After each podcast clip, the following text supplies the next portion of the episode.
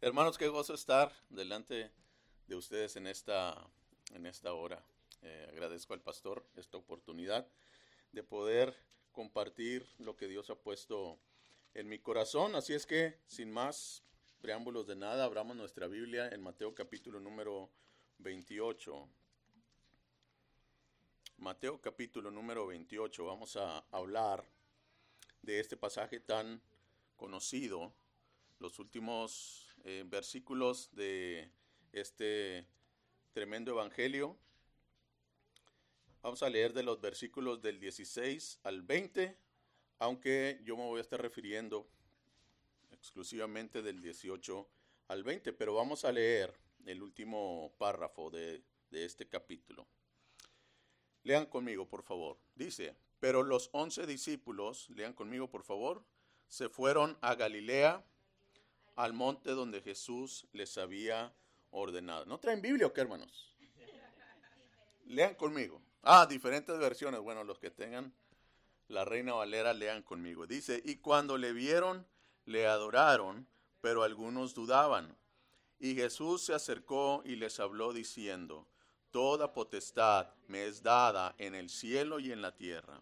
Por tanto, id y hacer discípulos a todas las naciones bautizándolos en el nombre del Padre y del Hijo y del Espíritu Santo, enseñándoles que guarden todas las cosas que os he mandado.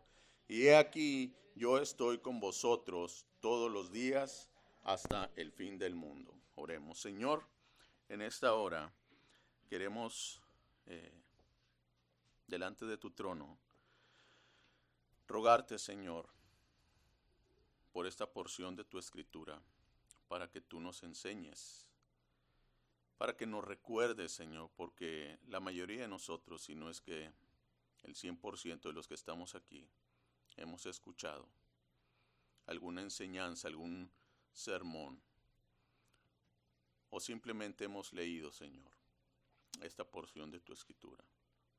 Pero queremos de que tu divino espíritu sea nuestro maestro en esta en esta hora y que podamos nosotros tomar estas palabras que vienen de ti, Señor, un Cristo resucitado, con toda autoridad. Señor, encomendando a tu iglesia llevar a cabo esta misión. Bendice esta iglesia, bendice sus pastores y ayúdanos, Señor, con tu gracia para poder eh, llevar adelante la tarea que tú nos has encomendado. Lo pedimos en Cristo Jesús. Amén. Por cierto, hermanos, un anuncio. Próxima semana, eh, a las seis de la tarde, eh, hemos estado nosotros viendo eh, un servidor, prácticamente mi familia, porque vamos a estar iniciando una iglesia en Holland. Entonces el próximo domingo, ya había hablado yo con, con, el, con el pastor Billy eh, respecto a esta, pues a este deseo que hay en, en nuestro corazón. Y todo se ha venido dando ya, gracias a Dios. Eh, tenemos pues todo listo para comenzar el próximo domingo a las 6 de la tarde. Así es que estén orando por nosotros. Los vamos a estar compartiendo, obviamente, más acerca de este, ah, de este proyecto, pero estamos muy gozosos de poder estar sirviéndole al Señor. ¿Por cuánto tiempo? No sé, hermanos, porque hay una carga muy grande en nuestro corazón. Eh, no sé qué es lo que Dios vaya a, a tener en el futuro cercano para nuestras vidas. Pero por ahora eh, estamos aquí sirviéndole al Señor y formamos parte de esta iglesia a la que hemos estado aprendiendo a amar profundamente. Eh, Pastor Billy, eh, bueno, todos, ¿no? El Pastor Tim, y, pues nos gozamos de, de, poder estar aquí. Muy bien, este, este pasaje que nosotros acabamos de leer es la culminación de lo que es el Evangelio de Mateo. Si nosotros leemos desde el primer capítulo, en, el Evangelio de Mateo, nosotros nos damos cuenta de cuál era la intención del escritor de estar hablando a eh, sus oyentes y hemos escuchado en algunas otras ocasiones de que Mateo hace mucho énfasis en lo que es eh, estas palabras que fueron escritas o dirigidas, para una audiencia judía. Y el propósito de Mateo era mostrar al pueblo judío que Cristo era ese Mesías que las escrituras habían estado hablando en, todo el Antiguo Testamento y, Mateo está diciendo, este es el Cristo, este es el rey que nosotros eh, estábamos esperando. Y Mateo, como la mayoría de, los evangelios y, y toda la escritura, pero Mateo particularmente organiza todo su material, no de una manera cronológica porque no es la intención de Mateo, sino temática. ¿Sí? Y entonces, ¿qué era lo que Mateo estaba tratando de decir? Cristo es el Mesías esperado. Ahora, quiero que nosotros nos ubiquemos en este contexto de esta porción que nosotros hemos leído hace un momento. Ya era, ya había pasado la resurrección. Ya el Señor había manifestado su, poder, Dios le había levantado a Cristo de entre los muertos, ya habían pasado esos 40 días en el que nosotros podemos darnos cuenta en el libro de los Hechos que Jesús estuvo hablando con, con sus discípulos, enseñándoles acerca del reino, etcétera. Aquí era la, la, culminación, e, este, este, este lugar allá en el monte quizá fue la última enseñanza acerca de lo que era el reino de Dios. Recuerdan, Lucas habla acerca de esto. Durante 40 días el Señor estuvo enseñándoles, continuó enseñándoles acerca del reino de Dios. Entonces, Mateo habla aquí enfatizando de ese Cristo, de esta gran comisión, como se le, se le denomina, que estaba delegando a su iglesia, hermanos. Y el mensaje, el mensaje es bien simple, tanto para los que escucharon originalmente como para la iglesia en la actualidad. Y es este, tenemos una misión que hacer. Así de simple, hermanos. La iglesia tiene una misión que hacer. Y si cabe aquí el título de este mensaje, yo quiero organizarlo o lo había organizado de esta manera. El quién, el qué y el cómo en la gran comisión. El quién, el qué y el cómo en la gran comisión. Entonces yo quiero que que veamos. Quiero llamar su atención, versículo número 18, y quizá este versículo es lo que me va a tomar este tiempo, en, esta ocasión. El siguiente domingo voy a estar hablando de los, de los otros dos puntos. ¿sí? Pero yo quiero hablar acerca del quién, porque aquí habla de una manera bien, bien clara, hermanos. Y quiero hacer énfasis de que está enfatizando acerca de Jesús y la autoridad que él tiene. Entonces, dice la escritura, y se acercó y les habló diciendo, toda potestad me es dada en el cielo y en la tierra. Otra vez, estas palabras Jesús las pronuncia ya resucitado, después de la, de la resurrección. Él estaba comisionando a sus discípulos, a sus apóstoles, que eran, recuerden lo que dice Efesio, Efesios, que la iglesia iba a estar edificada en la doctrina de los apóstoles y los profetas. Entonces aquí podemos tomar a los apóstoles como una la representación en sí de la iglesia en la que tiene que llevar a cabo esta misión. Y el Señor dice, toda potestad me es dada. Lo que usted le está enfatizando, hermanos, es la soberanía que él tiene. Eso es lo que Mateo está tratando de decirle a sus oyentes. Ahora, aquí se usa la palabra exusía en, el, griego.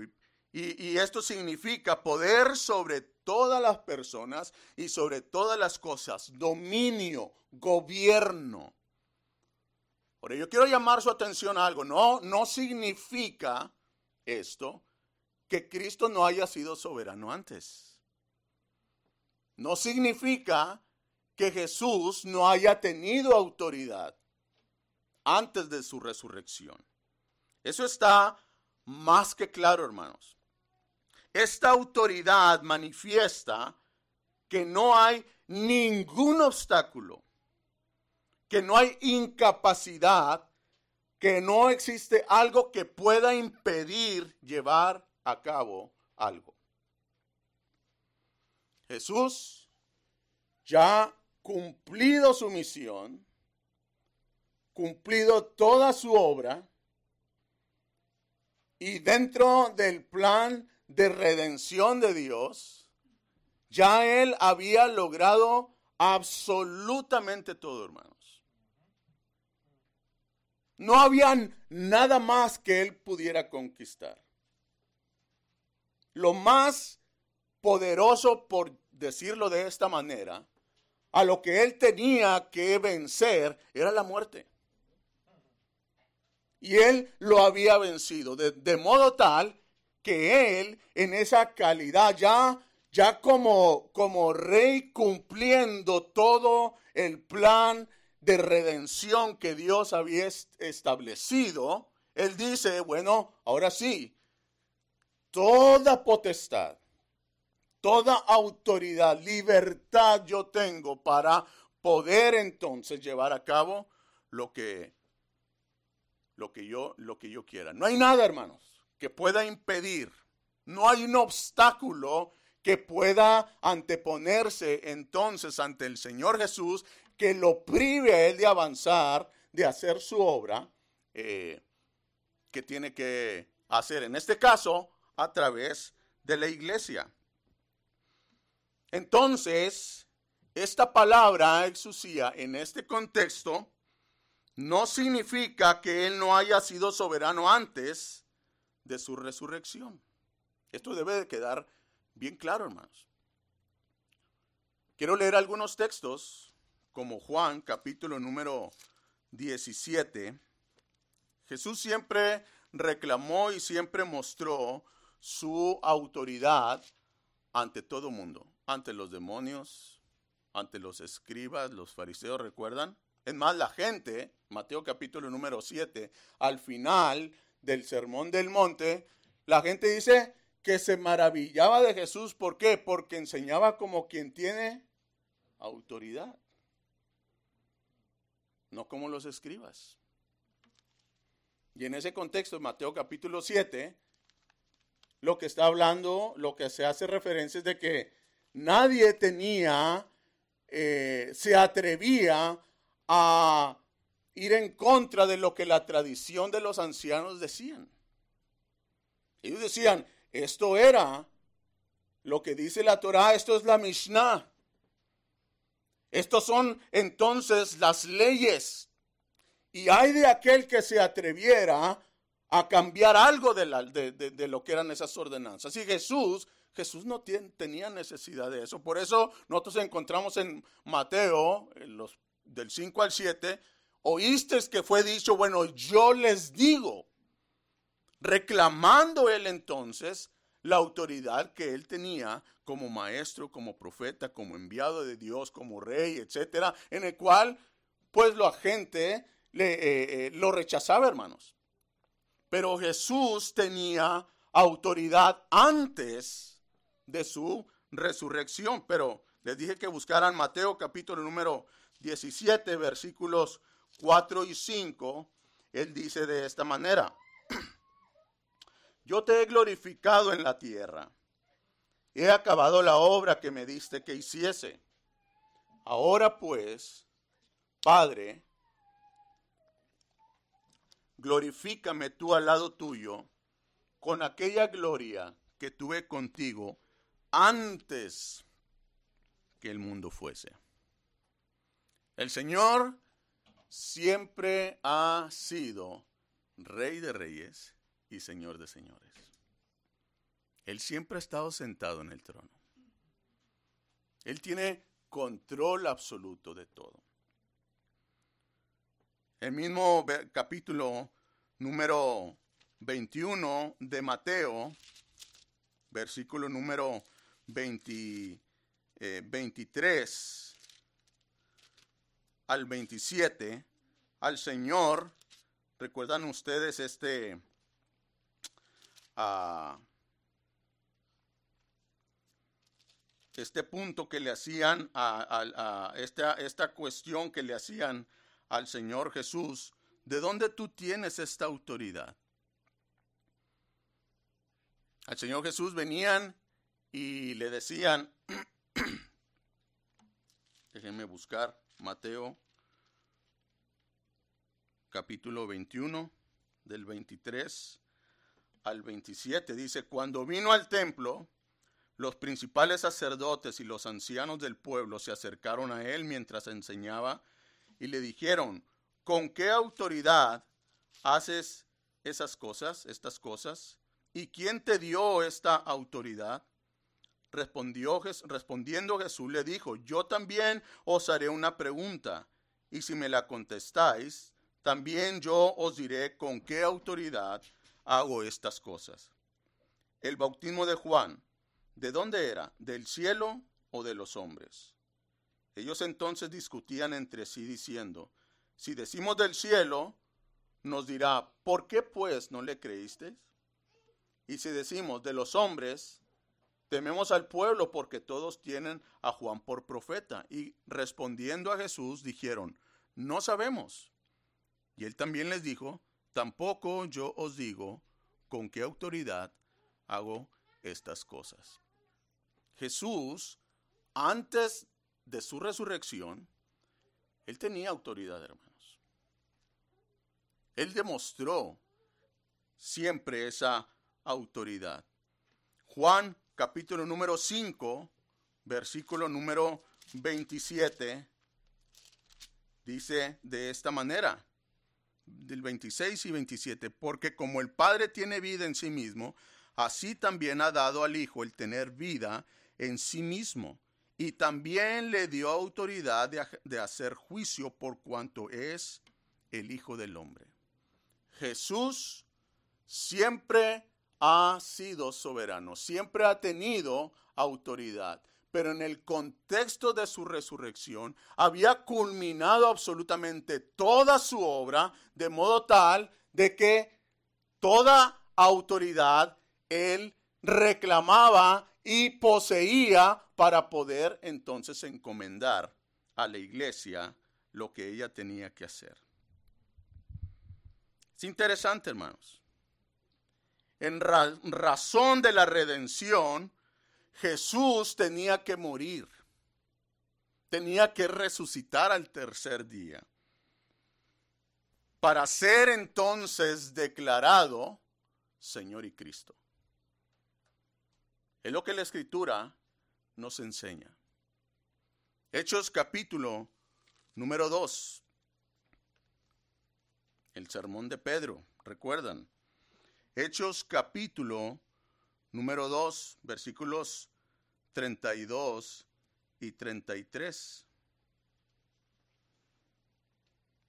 A este Jesús resucitó Dios, de los cuales todos nosotros somos testigos. Ahora vean, hermanos. Así que exaltado por la diestra de Dios y habiendo recibido del Padre la promesa del Espíritu, del Espíritu Santo, ha derramado esto que vosotros veis y oís. Versículo 36. Sepa pues ciertísimamente toda la casa de Israel que a este Jesús, a quien vosotros crucificasteis, Dios le ha hecho Señor y Cristo. Capítulo 5 de Hechos, versículo 29 al 32, respondiendo Pedro y los apóstoles le dijeron, es necesario obedecer a Dios antes que a los hombres. El Dios de nuestros padres levantó a Jesús, a quien vosotros matasteis colgándole en un madero. A este Dios ha exaltado con su diestra por príncipe y salvador para dar a Israel arrepentimiento y perdón de pecados. Y nosotros somos testigos suyos de estas cosas y también el Espíritu Santo, el cual ha dado Dios a los que le obedecen. ¿Por qué leo todos estos textos, hermanos? Porque quiero que tengamos bien en claro el contexto de estas palabras en la gran comisión. Cristo había cumplido todo su ministerio de redención. Dios le había sacado de entre los muertos, le había levantado. Y Jesús, dice la escritura, que, que fue en, ensalzado, fue levantado hasta lo más alto, hermanos. Imagínense qué tan alto es el cielo. Tratemos de, dimensionar. ¿Qué tan alto es el cielo? ¿Verdad que es algo en lo cual nuestra mente no logra comprender? Bueno, la escritura dice que Jesús fue exaltado todavía más allá. Él es soberano, hermanos. Él es rey. Él es Señor de señores. No hay absolutamente nada que pueda detenerle a él.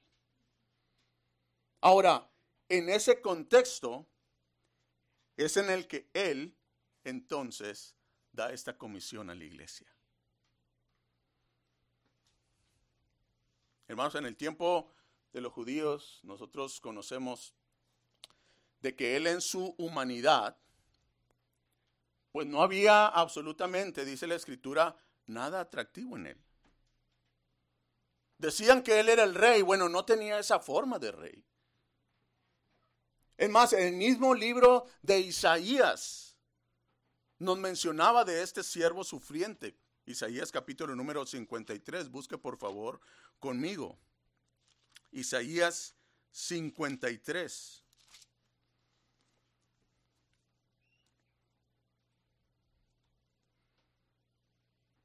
Vea lo que dice, ¿quién ha creído a nuestro anuncio y sobre quién se ha manifestado el brazo de Jehová?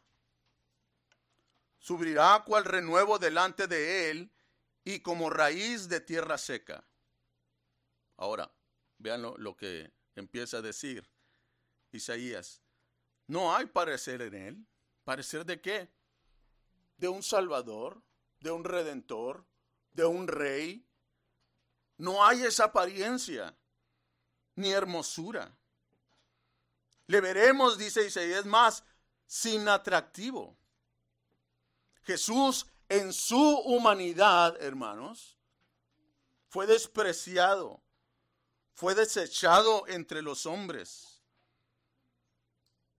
Varón de dolores, experimentó el quebranto, como que escondimos de él el, rostro, dice, fue menospreciado. No lo estimamos. Todo esto está hablando en la humanidad de Cristo previo a su resurrección. Tengan en cuenta, hermanos. Previo a su resurrección. Ciertamente llevó Él nuestras enfermedades, sufrió nuestros dolores. Nosotros le tuvimos por azotado herido de Dios, abatido. Mas Él herido fue por nuestras rebeliones, molido por nuestros pecados. El castigo de nuestra paz fue sobre Él. Por su llaga fuimos nosotros curados. Es decir, está hablando de lo que el Jesús humano en su humanidad, previo a su exaltación, iba a estar padeciendo. Tenía esa apariencia débil, como si no tuviera autoridad, como si todos lo despreciaran. Todos nosotros, dice Isaías, nos descarriamos como ovejas. Cada cual se apartó por su camino, mas Jehová cargó en él el pecado de todos nosotros. Ahora vea en la humanidad de Cristo, previo a su resurrección, angustiado, afligido, no abrió su boca, como cordero fue llevado al matadero, como oveja delante de sus trasquiladores, mudeció, no abrió su boca. Por cárcel y por juicio fue quitado, y su generación, ¿quién la contará? Porque fue cortado de la tierra de los vivientes, y por la rebelión de mi pueblo fue herido y se dispuso con los impíos su sepultura, mas con los ricos fue en su muerte, aunque nunca hizo maldad, ni hubo engaño en su boca. Con todo esto, Jehová quiso quebrantarlo, sujetándole a padecimiento. ¿Se dan cuenta, hermanos? Ese era el Cristo en su humanidad previo a su resurrección. Pero lo que nosotros tenemos en Mateo 28 es a un Cristo que fue sacado de entre los muertos, hermanos, llevado hasta lo más alto, la posición más alta, restaurando en él entonces su dignidad como rey, como soberano. Y es ese Señor el cual dice, toda autoridad, toda potestad me ha sido dada. En los cielos y sobre la tierra. Wow, hermanos. Qué tremendo.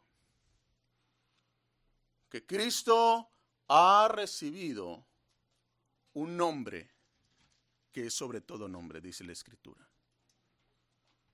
Filipenses capítulo número 2. ¿Recuerdan, hermanos? Vamos a leer ese pasaje.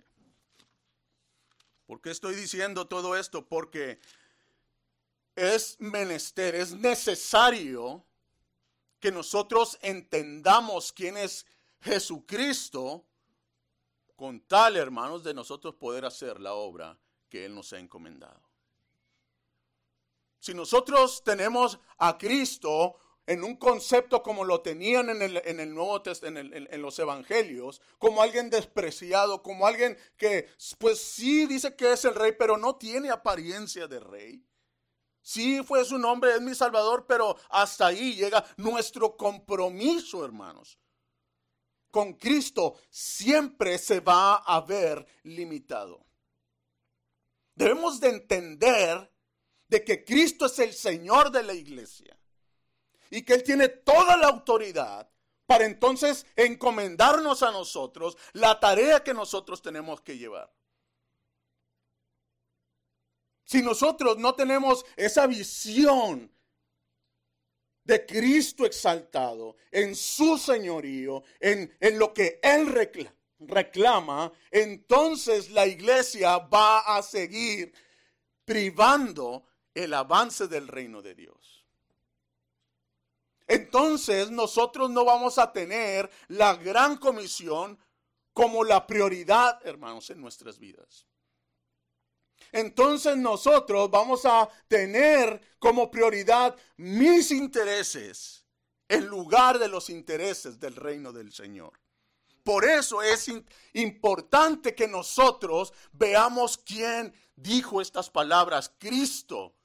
¿En qué contexto? Después de que Él venció absolutamente todo. Cargado con toda autoridad. No estamos hablando de un Cristo en su debilidad humana. Estamos hablando de un Cristo glorioso. Y debemos entender esas palabras, hermano. Pero vean lo que dice Filipenses capítulo número 2.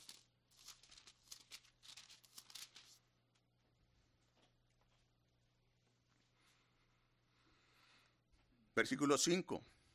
Haya pues en vosotros este sentir que hubo también en Cristo Jesús, el cual siendo en forma de Dios, no estimó el ser igual a Dios como cosa a que aferrarse. ¿Se dan cuenta? Pablo está hablando entonces de ese Cristo que tomó forma, ¿no? Que, que vino y se encarnó y durante ese tiempo de su ministerio, que mostró debilidad, que mostró entonces las mismas necesidades que nosotros podemos estar pasando como, como hombre, como ser humano, dice, sino que se despojó a sí mismo, tomando forma de siervo, hecho semejante a los hombres.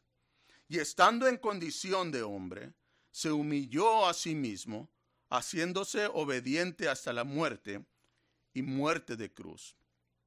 Por lo cual, versículo 9, también Dios le exaltó hasta lo sumo y le dio un nombre que es sobre todo nombre, para que en el nombre de Jesús se doble toda rodilla de los que están en los cielos y en la tierra y debajo de la tierra, y toda lengua confiese que Jesucristo, ¿qué dice?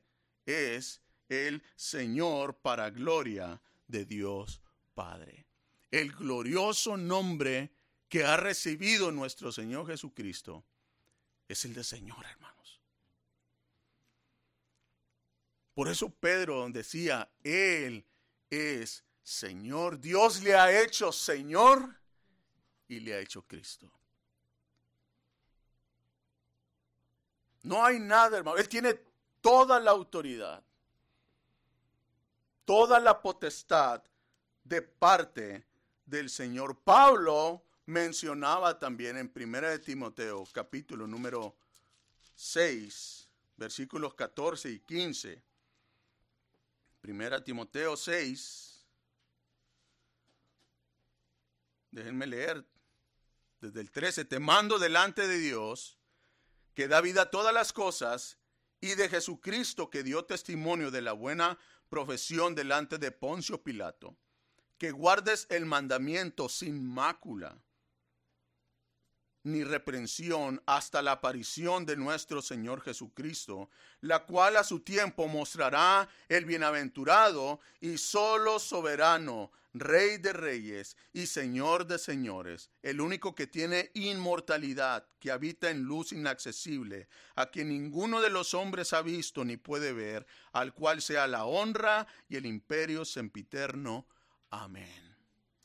Cristo es Rey de reyes, Señor de señores, hermanos. Es el nombre que Dios le ha otorgado. No hay nombre más sublime. Bueno, ese Cristo es el que nos habla en Mateo 28, hermanos. ¿Se da cuenta? Por eso digo que reconocer quién es Jesús es fundamental para la realización de la comisión que Él nos ha dado, hermanos. Déjame decirte esto. Cuando realmente tú y yo vemos a Jesús entronizado, hermanos, nos damos cuenta de quiénes somos nosotros. Y tenemos una experiencia como Isaías. ¿Recuerdan lo que pasó con Isaías? Isaías capítulo número 6. Busquen por favor un momento. Y, a mí me llama mucho la atención este pasaje porque eh, Isaías ya venía hablando, ya tenía cinco capítulos por decirlo así, hablando al pueblo de Israel. Isaías había, ya había comenzado su ministerio profético. Pero cuando cuando él en su plenitud tuvo esta visión de quién era Cristo, hermanos, su ministerio cambió. Y vean lo que él dice. Versículo 1. En el año en que murió el rey Usías, dice, vi yo al Señor sentado sobre un trono alto y sublime. Y sus faldas llenaban el templo. Por encima de él había serafines, cada uno tenía seis alas. Con dos cubrían sus rostros, con dos cubrían sus pies y con dos volaban. Y el uno al otro daba voces diciendo, Santo, Santo, Santo Jehová de los ejércitos, toda la tierra está llena de su gloria. Y los quiciales de las puertas se estremecieron con la voz del que clamaba y la casa se llenó de humo. Vean la reacción, hermanos. Entonces dije, ay de mí, que soy muerto, Porque siendo hombre inmundo de labios y habitando en medio del pueblo que tiene labios inmundo, han visto mis ojos al Rey, Jehová de los ejércitos. Y voló hacia mí uno de los serafines, teniendo en su mano un carbón encendido tomado del altar con unas tenazas, y tocando con él sobre mi boca, dijo, He aquí que esto tocó tus labios y es quitada tu culpa y limpio tu pecado. Después oí la voz del Señor que decía, ¿se dan cuenta hermanos? Ver a Cristo, ver yo, ver quién soy yo, y una vez que nosotros entendemos eso, estamos listos para emprender la obra. Versículo número 8. Después oí la voz del Señor que decía, ¿a quién enviaré? ¿Y quién irá por nosotros? Entonces respondí yo, ¿qué dijo Isaías? Heme aquí, envíame a mí, Señor. Y dijo, anda y di a ese pueblo, oíd bien y no entendáis, ver por cierto, mas no comprendáis. Engruece el corazón de este pueblo y agrava sus oídos y ciega sus ojos para que no vean con sus ojos, ni oigan con sus oídos, ni su corazón entienda, ni se convierta y haya para él sanidad. Y yo dije, ¿hasta cuándo, Señor? Y él respondió, hasta que las ciudades estén asoladas y sin morador, y no haya hombre en las casas y la tierra esté hecha un desierto, hasta que Jehová haya echado lejos a los hombres y multiplicado los lugares abandonados en medio de la tierra, y se quedare, y si quedare aún en ella la décima parte, ésta volverá a ser destruida, pero como el roble y la encina, que al ser cortados aún queda el tronco, así será el tronco, la simiente santa. Isaías estuvo mejor capacitado, hermanos, para realizar la obra una vez que él vio al Señor entronado. Ahora, mi oración, mi deseo, es de que podamos ver a ese Cristo, hermanos. Que Dios le ha dado toda la autoridad que Él es el Señor de la iglesia. Que Él tiene esa autoridad para poder comisionarnos, hermanos, porque nada, absolutamente nada queda por conquistar. Y cuando yo veo el contexto de nuestras iglesias,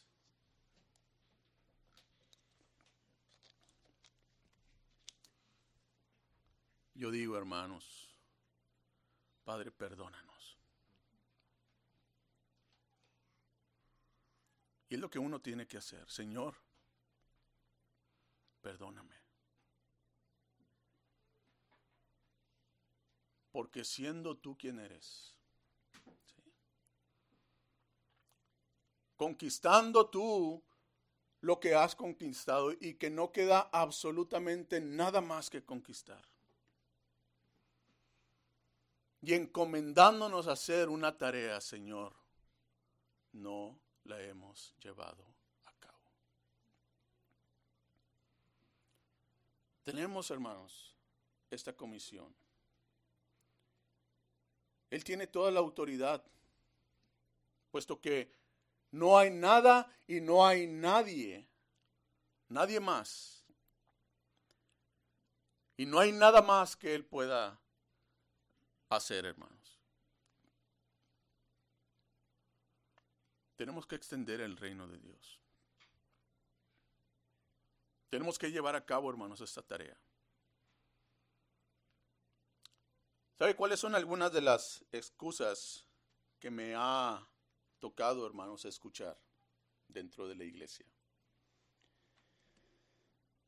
No aquí, pero a lo largo de mi vida cristiana. Pero quizás si ponemos eso como un medidor aquí, muchos de nosotros caigamos en lo mismo. ¿Saben por qué muchas de las veces la iglesia no sale a extender el reino de Dios a, iniciar otras iglesias. ¿sí? Me ha tocado escuchar esto. Pastor, pero es que somos muy pequeños. Nuestra iglesia es muy pequeña. ¿Cómo entonces? Si nosotros vamos a la, a la escritura de cómo el Señor utilizaba a unos pocos cuantos, hermanos, para entonces estar extendiendo el reino de Dios, nos vamos a, a, a dar cuenta, hermanos, de que lo único que necesitamos es, es obediencia a lo que Él nos ha dicho. Creer lo que Él, lo que Él ha dicho en su escritura. ¿Qué otra excusa, hermanos? No tengo tiempo. ¿Verdad? Pastor, hermano, es que no tengo tiempo. ¿Es en serio, hermano? ¿Que no tienes tiempo? O, queremos nosotros seguir tratando a ese Cristo como antes de su resurrección. Como un Cristo débil, como un Cristo que no tiene apariencia de rey, como un Cristo en el cual pues sí se le ha dado parte de su autoridad. No, no, no, estamos tenemos nosotros que entender quién es Cristo, hermanos. Y si él dice que tenemos que realizar esta comisión, esta misión, entonces no es opcional, ¿te das cuenta? Él no te está diciendo, eh, José Luis, si hoy tienes tiempo, no, no, no, no. Él tiene toda la autoridad. Somos pequeños, hermanos. Estamos contando que, dice el Señor otra vez. Toda autoridad me ha sido dada. Y recibirán poder cuando haya venido. ¿No es cierto? No, no, no dice la escritura eso. ¿sí? Pero parece muchas las veces que no creemos. No queremos creerle a lo que el Señor nos dice en su escritura. Señor, no tengo tiempo. Me ha tocado, hermanos, este, hablar con hermanos con personas que dicen que han sido salvas y que no quieren bautizarse. Yo no entiendo esto. Pero una de las razones en las que ellos me dicen es que yo no quiero hacer un compromiso tan serio. No, no, no. Si el compromiso ya, ya fue establecido en el momento en que Dios salvó tu vida. Aquí no hay trueques con el Señor, aquí no hay negociaciones con el Señor. O eres o no eres. O lo haces o mejor hazte un lado. No tengo tiempo, Señor. Es que somos muy pequeños. Señor, es que las finanzas de, de nuestra iglesia son pocas. ¿Y desde cuándo acá el Señor pide una cuenta bancaria muy grande para realizar la misión que nos encomendó, hermanos. ¿O acaso nosotros vemos aquí en, el Mateo capítulo número 28 que Él dice, toda autoridad me es dada en el cielo y en la tierra. Por tanto, cuando ustedes tengan cierta cantidad en el banco, vayan. ¿Es, es lo que está diciendo el Señor? No. Él reclama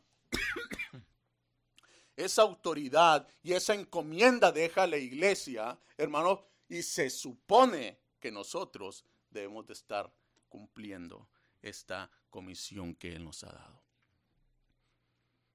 Excusas.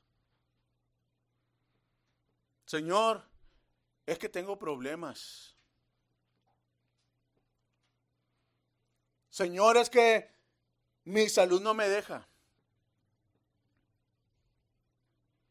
Señor, y, tratamos de poner cuanta excusa, hermanos, nosotros podemos presentar ante Él sin darnos cuenta que Él es el Señor al, al cual Dios ha levantado de entre los muertos. No hay excusa, hermanos. La comisión ha sido dada.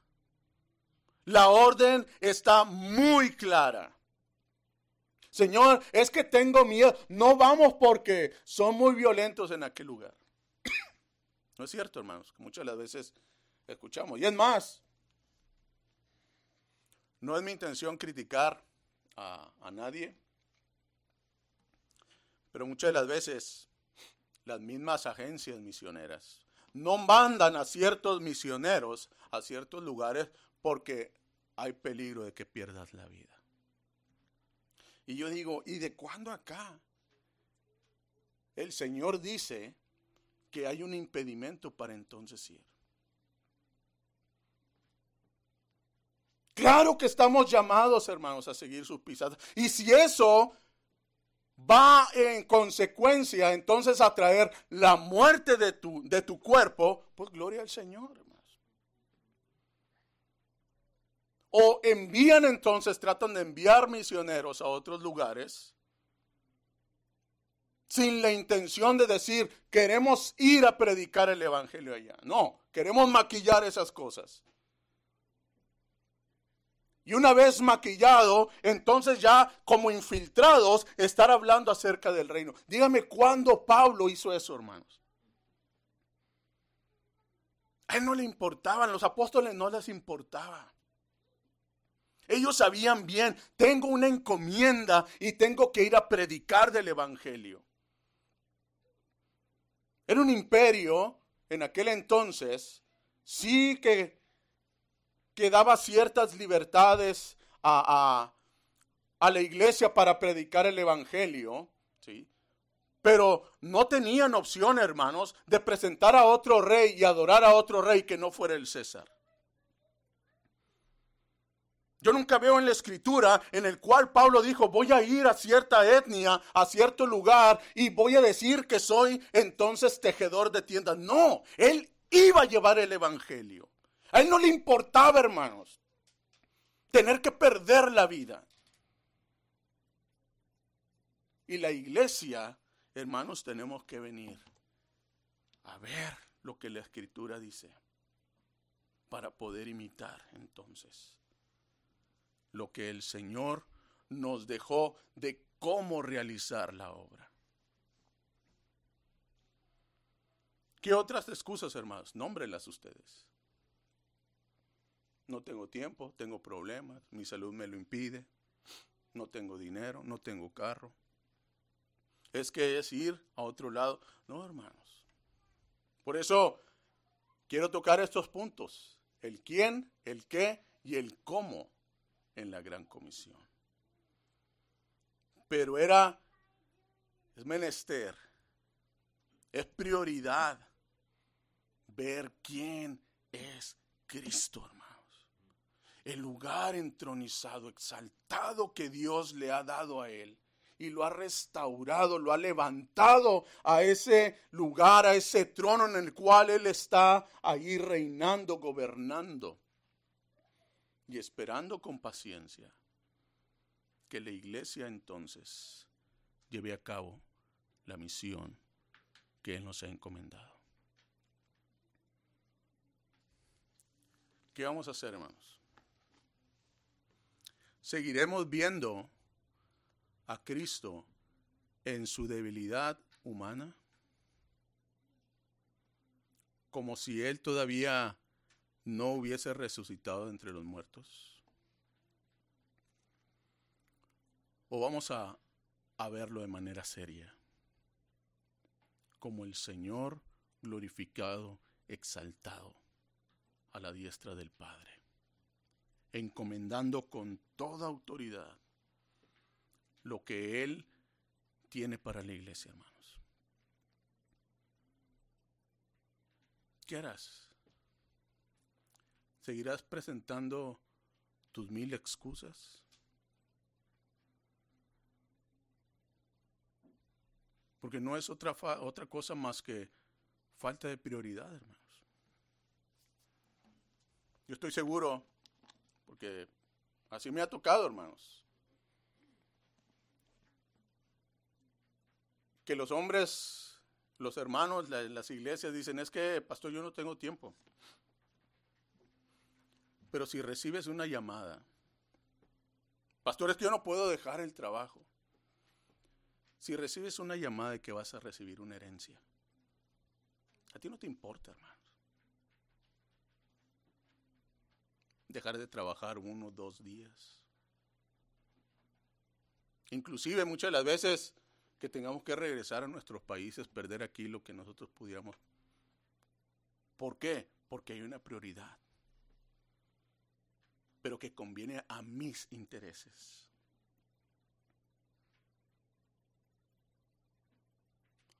Y nosotros no podemos decir, es que no comprendo ese compromiso. Sí, sí, sí, sí, sí, lo entiendes. Sí sabes lo que es atarte.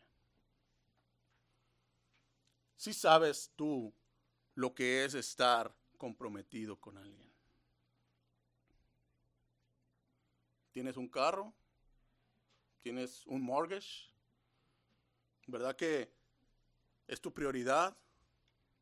O sea, todo lo que tiene que ver en cuanto a mis intereses, para eso sí hay prioridad. Pero no te das cuenta de que quien habla aquí, Mateo 28, es ese Cristo, exaltado y sentado a la diestra del Padre. Hermanos, mi exhorto con amor ante la iglesia es que hagamos la obra que el Señor nos ha encargado. Tenemos una comisión. Tenemos que hacerla para la gloria de su nombre. Porque dice Filipenses, ¿no es cierto? Que toda lengua confesará que Jesucristo que es el Señor para gloria de Dios Padre. Oremos, hermanos. Amado Señor, cuando vemos quién eres, no podemos hacer otra cosa más que caer rendido, Señor, a tus pies.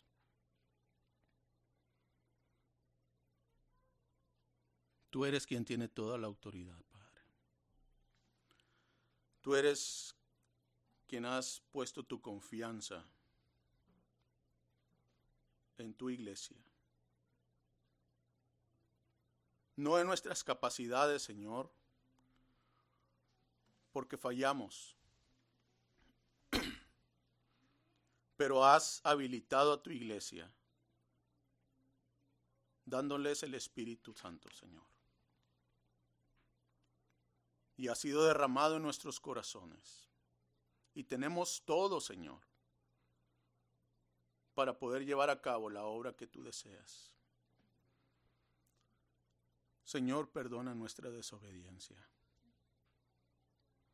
Perdónanos por verte todavía en un Cristo en su humanidad previo a su resurrección, en el cual se veía como que no tiene apariencia de rey, como que no tiene autoridad como que era un hombre más. Y no te vemos en tu estado de gloria, Señor. Pero está tu gracia, mediante la cual nosotros podemos venir en arrepentimiento, Señor. Y venimos en esta hora, rogándote que nos perdones. Como Isaías, ay de mí que soy hombre pecador, inmundo, de labios. Señor, permítenos, en tu gracia y para tu gloria, poder llevar a cabo la misión que tú nos has encomendado, Padre. Gracias por este tiempo y ayúdanos el próximo domingo a poder ver entonces qué es hacer discípulos ¿Y cómo, Señor? Porque lo mencionas de manera bien clara, Padre.